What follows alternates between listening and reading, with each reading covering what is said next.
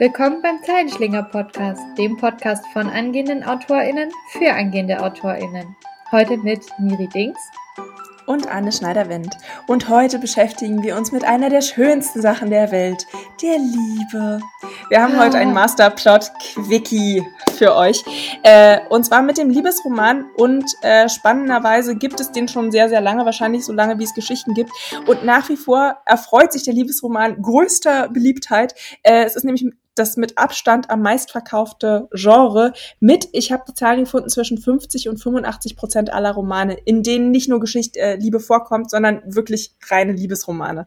Was echt eine wahnsinnige Menge ist. Ähm, ist und jetzt viel. kann man sich fragen, warum ist das eigentlich so? Weil letztendlich ist es total schnell erzählt, so eine Liebesgeschichte. Ne? Zwei Personen treffen sich, sie kriegen sich nicht und dann kriegen sie sich doch. So, warum ja. ist das eigentlich so unglaublich beliebt? Warum gibt es davon so unglaublich viele Geschichten und warum lesen wir das auch immer noch so gerne, obwohl es auch eigentlich immer das Gleiche ist? Ja, ähm, absolut. ich hätte nicht gedacht, dass die Zahlen so hoch sind.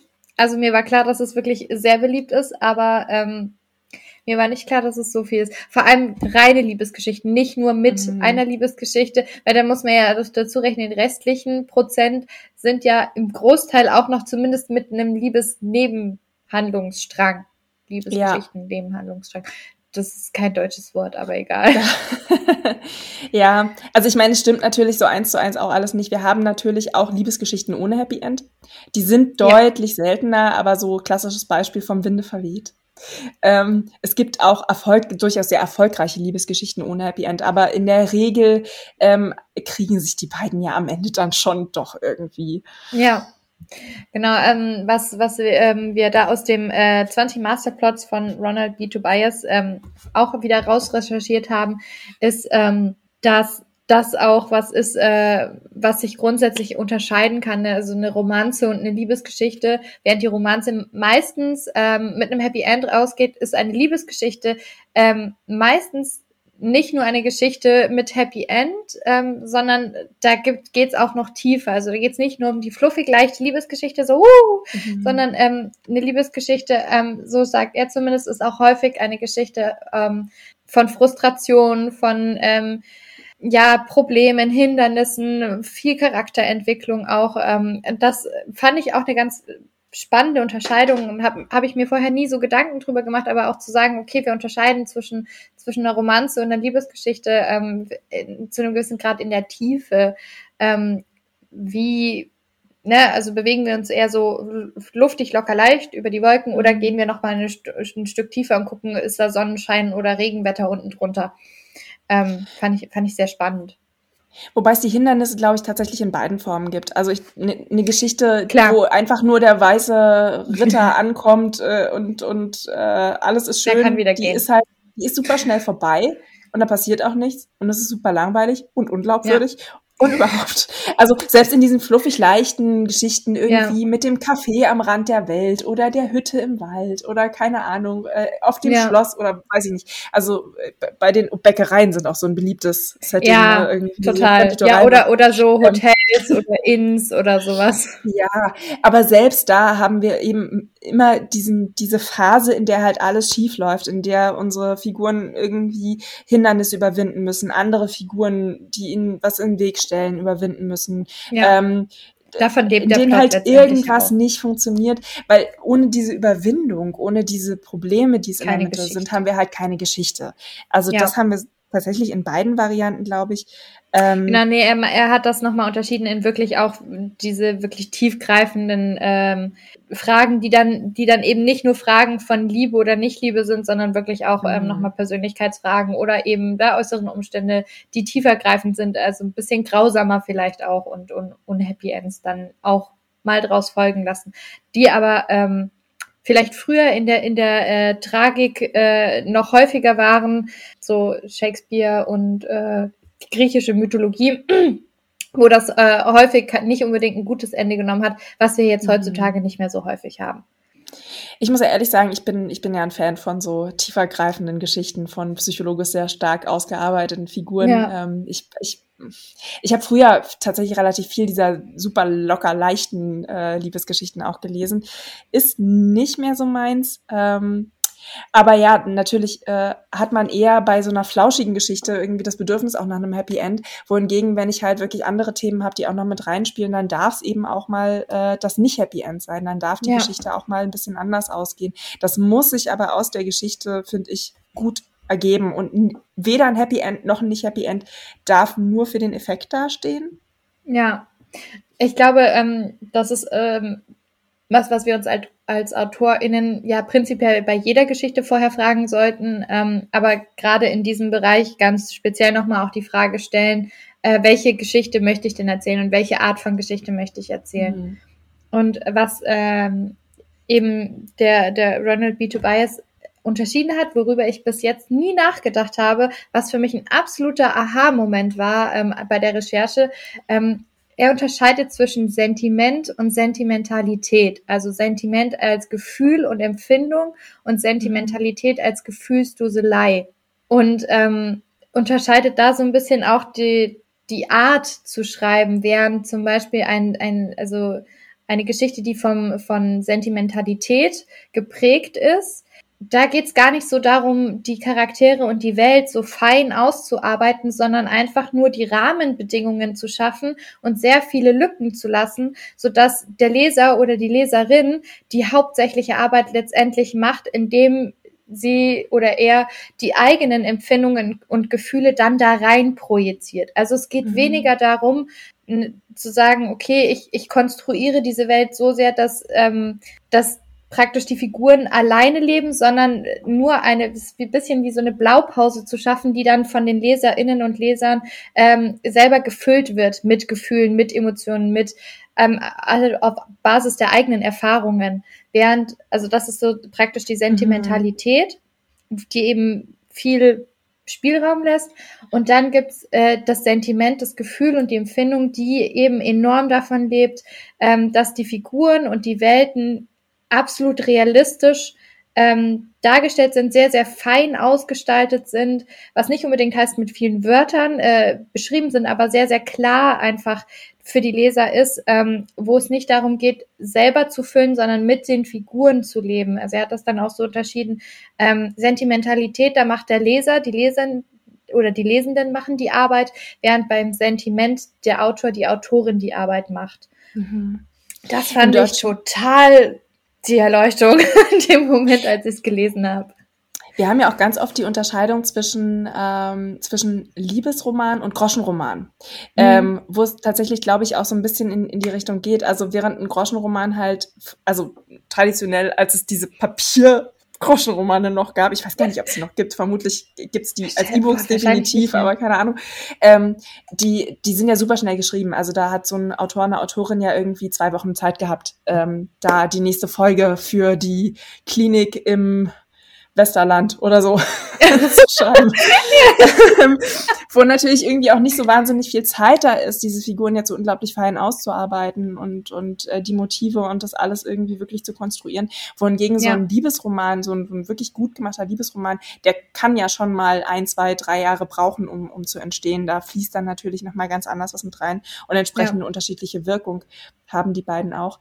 Was aber grundsätzlich ein Phänomen ist, ist, dass Liebesliteratur so ein bisschen als Frauen- und Trivialliteratur verschrien ist. Ja, ähm, leider, ne? Und ich habe äh, auf der Seite von Vera Nentwich äh, gefunden, das, was ich ganz schön fand, ähm, dass sie meint, ja, es ist Trivialliteratur, aber das heißt nicht, dass es banal ist, weil es einen Unterschied zwischen trivial oh, und banal gibt. Weil trivial erstmal nur heißt jedem zugänglich.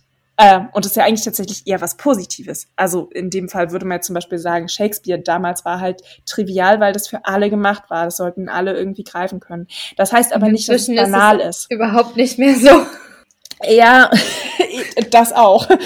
Ähm, und banal ist dann eben eher so dieses Nichtsagen, abgedroschene irgendwie. Ähm, und wir werfen die Begriffe halt häufig auch einfach durcheinander.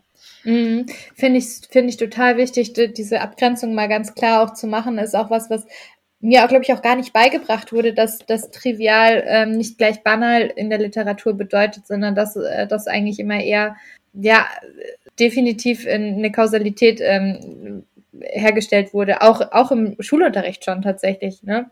Mhm. Ähm, finde ich, finde ich ganz, ganz wichtig, ähm, weil ich finde, dass Liebesromane durchaus ihre Berechtigung haben. Auf jeden Fall. ähm, vor allem jetzt auch, also um mal die aktuelleren Entwicklungen auch mit reinzunehmen, ähm, auch alle queereren, diverseren Liebesromane, die langsam auch auf deutschem Boden aus dem äh, aus dem Boden sprießen, deutschen Boden. Ja, gut. nee, aber ähm, weil da ja auch dann häufig noch viel mehr mit drin steckt. Ne? Also wir können ja mhm. viel, viel mehr erzählen als so eine Liebesgeschichte. Ähm, ja, ich glaube, haben wir ja vorher schon drüber gesprochen, dass nicht nur die Liebesgeschichte sich tragen muss, sondern dass äh, es schön ist, wenn auch von unten nochmal irgendwo ein anderes Thema mit dabei ist und ähm, da eben Repräsentationen da sind und alles. Und ich finde, mhm. das ist gut, das ist eine Entwicklung, die brauchen wir. Und ich finde, das macht auch ähm, Themen, die jetzt vielleicht nicht trivial, also für alle zugänglich sind, sonst es nimmt die Hürde, wenn die in einem Liebesroman mhm. nebenbei mit einfließen, im besten Fall gut gemacht und nicht mit Klischees und ähm, Diskriminierung äh, verbunden sind, ähm, finde ich das absolut hilfreich, dass es, dass es eben so, so leicht zugänglich ist und nebenbei auch vermitteln kann. Mhm. Wir haben ja, also ich meine, ganz, ganz oft äh, die Geschichte Frau verliebt sich. Ne? Es ist halt irgendwie so die Blaupause für eine Liebesgeschichte ist. Wir haben die Perspektive einer Frau, die sich in einen Mann verliebt. Und das wird jetzt eben inzwischen äh, immer mehr aufgeweicht. Wir haben halt nicht also zum einen nicht immer die Frau im Fokus, wobei es, glaube ich, immer noch relativ selten ist, dass wir eine ähm, heteronormative ja. Geschichte haben, die aus Perspektive, nur aus Perspektive des Mannes erzählt ist. Ich glaube, das ist immer noch nicht so häufig. Ähm, Kennst du einen? Ich kenne, glaube ich, gar keinen. Ich kenne keine ah, heteronormative Geschichte, die nur die, aus männlicher Perspektive geschrieben ist. Ich, ich habe das Gefühl, es gibt so Geschichten schon, die fallen dann aber lustigerweise selten unter Liebesroman, sondern das ist dann irgendwie zeitgenössische Literatur oder so, ne? Obwohl es halt eigentlich spannend, auch eine ne? Liebesgeschichte ist. Aber das ist jetzt tatsächlich nur persönlicher Eindruck und ich habe jetzt nichts, um das zu untermauern, sondern das war nur so, so ein Gefühl. Aber wir weichen es halt zumindest inzwischen ein bisschen auf, dass wir halt sagen können, okay, es gibt halt auch Frau trifft Frau oder Mann trifft Mann. Ähm, also die, diese Grenzen sind halt nicht mehr so ganz starr, wo es halt früher immer ganz klar war, Frau, Frau verliebt sich und wir erfahren irgendwie, wie die Frau ihre Liebe findet. Ja, Finde ich gut, dass wir davon wegkommen. also nee, also ja. es hat trotzdem, darf trotzdem da sein. Es ist auch immer noch schön zu lesen, ähm, aber ich finde es schön, Abwechslung zu haben. Mhm. Ansonsten gibt es halt so ein paar ganz klare Rahmenparameter in der Liebesgeschichte. Ne? Wir haben immer irgendwie eine Frage, die im Fokus steht, die entweder ähm, heißt, äh, bei einem Happy End, wie werden sie sich bekommen? Oder wenn das Happy End nicht klar ist, werden sie sich bekommen? Oder zumindest Fragen, die darum drumrum oszillieren. Irgendwie sind sie die Richtigen füreinander? Ähm, ist diese Liebe noch zu retten? Äh, können sie sich gegen die Widerstände durchsetzen? Ne? Das ist halt alles mhm. irgendwie so dieses, ähm, im Prinzip hat die Liebe eine Chance. Ähm, ja. Und wenn ja, wie?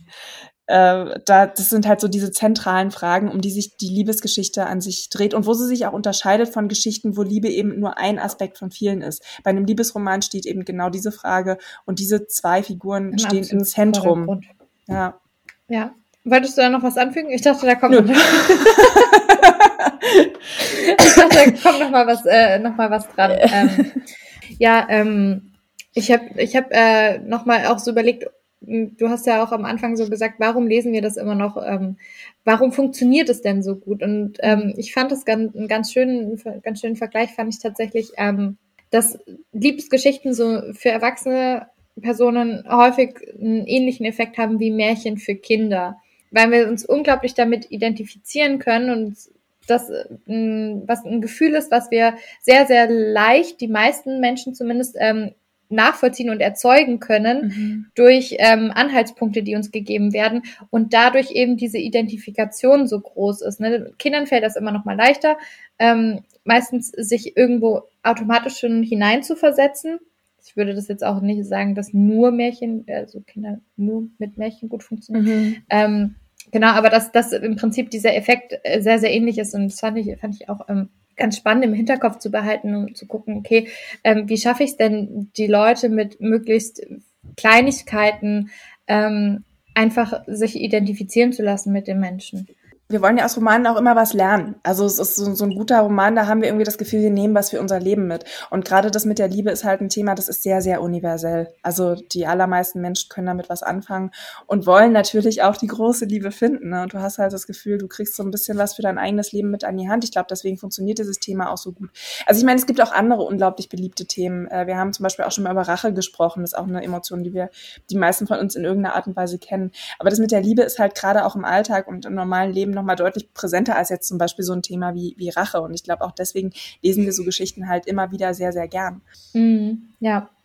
Ich finde, ähm, an der Stelle äh, können wir auch einmal nochmal, oder finde ich es wichtig, auch nochmal zu sagen, dass diese Liebesromane im Zweifel aber kein realistisches Bild vermitteln. Mhm. Dass das, ich finde, das ist auch eine unglaublich ähm, wichtige Sache, die immer wieder mal im Bewusstsein ankommen darf und die wir vielleicht auch beim Schreiben als AutorInnen ähm, mit im Kopf haben dürfen.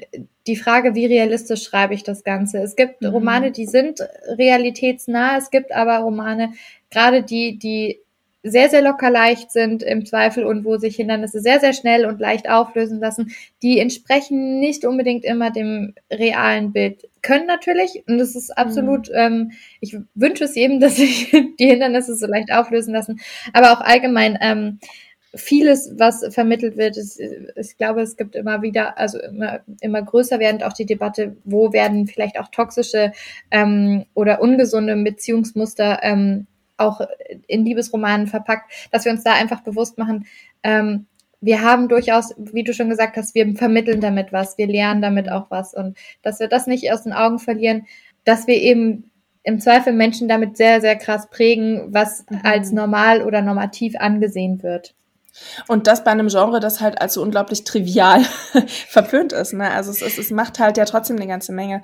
Und ja. letztendlich ist ja bei einer Liebesgeschichte so ein bisschen die Frage, also ich, wir haben so diese zentrale Kernfrage, haben wir vorgegeben, kriegen sie sich. Ähm, mhm. Aber die Hindernisse, die wir den Figuren in den Weg legen, die sind natürlich, die reichen von bis. Ne? Da können wir halt alles Mögliche machen. Und da können wir auch beliebig tief gehen.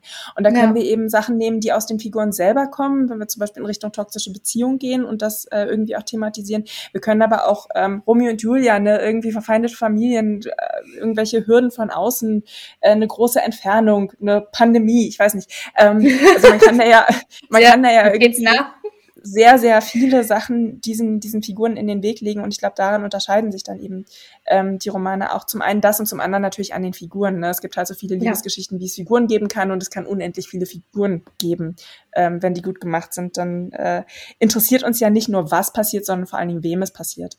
Ja, das Thema Charaktere und wie wir einzigartige Charaktere entwickeln, ist dann auch wieder das Thema einer anderen Folge, würde ich sagen. Da haben wir eine sehr schöne Folge mit Annika Bühnemann, die wir auch nochmal verlinken. Sehr gerne. ähm, und was ich auch sehr schön finde an der Liebesgeschichte ist, dass sie, ähm, also wir haben schon gesagt, dass sie universell ist und vor allen Dingen eben auch, ähm, dass sie für verschiedene Altersgruppen äh, auch unterschiedlich bearbeitet werden kann. Mhm. Also eine Liebesgeschichte, die einem 15-Jährigen passiert, ist völlig anders als eine Liebesgeschichte, die einer 80-Jährigen passiert.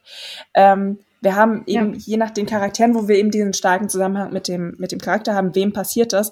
Ähm, eine 36-jährige alleinerziehende Mutter hat natürlich völlig andere Probleme und hat auch völlig andere Hürden. Ähm, als eine, eine früh pubertierende Zehnjährige, die, die sich irgendwie total verknallt hat und halt einfach nicht an den, an den Jungen ihrer Träume rankommt. Ne? Also sind, da, sind, da spielen ja auch ganz andere Themen einfach mit rein. Und da kann man eben so viel von der Umwelt und von den Figuren auch wirklich mit in die Geschichte reinbringen, was ein unglaubliches Potenzial aufmacht, obwohl wir auch nur diese Frage haben, kriegen sie sich.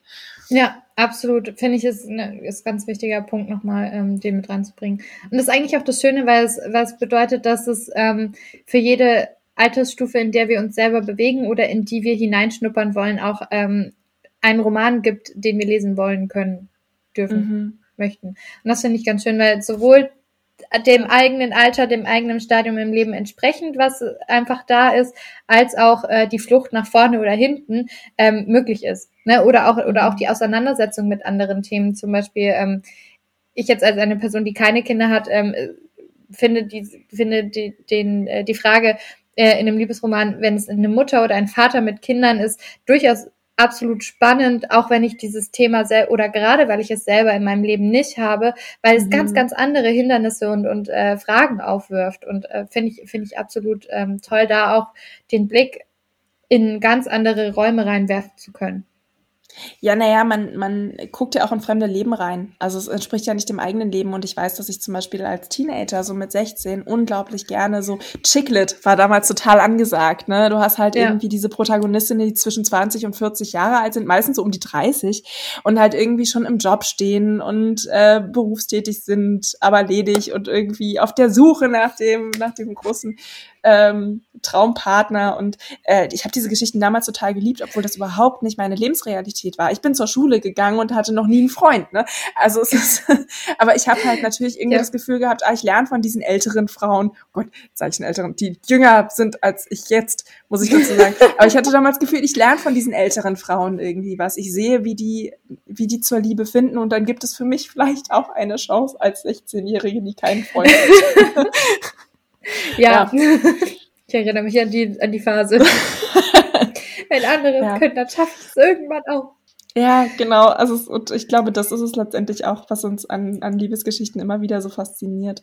Ja, es gibt Hoffnung. Es gibt absolut Hoffnung ähm, in, in Phasen, wo es nicht gut läuft, privat, persönlich. Ähm, mhm. Es sind es es ist schön, es zu wiederholen, wenn man es erlebt hat, wenn man es gerade lebt. Ähm, Es ist schön, einfach was Vergleichbares zu lesen oder so. Also und ich glaube, da kann man auch noch mal eine, eine Lanze brechen für diese fluffigen Romane, wo immer alle so ein bisschen das abtun und wo ich jetzt auch gesagt habe, ja, ich mag die mit ein bisschen mehr Tiefe lieber. Ist auch so, ich lese die nicht mehr so oft. Aber es gibt so Phasen, in denen braucht man einfach mal so ein bisschen heile Welt und die Konditorin, die irgendwie pinke Kuchen backt.